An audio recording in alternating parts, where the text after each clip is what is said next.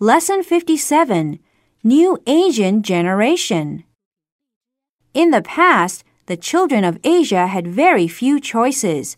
A son would usually follow in his father's footsteps and do the same kind of job as his father. But now, young people have higher education, which opens doors to new kinds of jobs.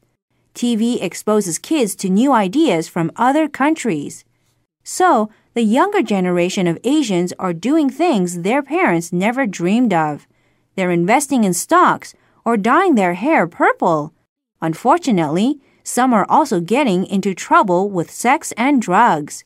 Asian parents whose children are doing all this do have a reason to be worried.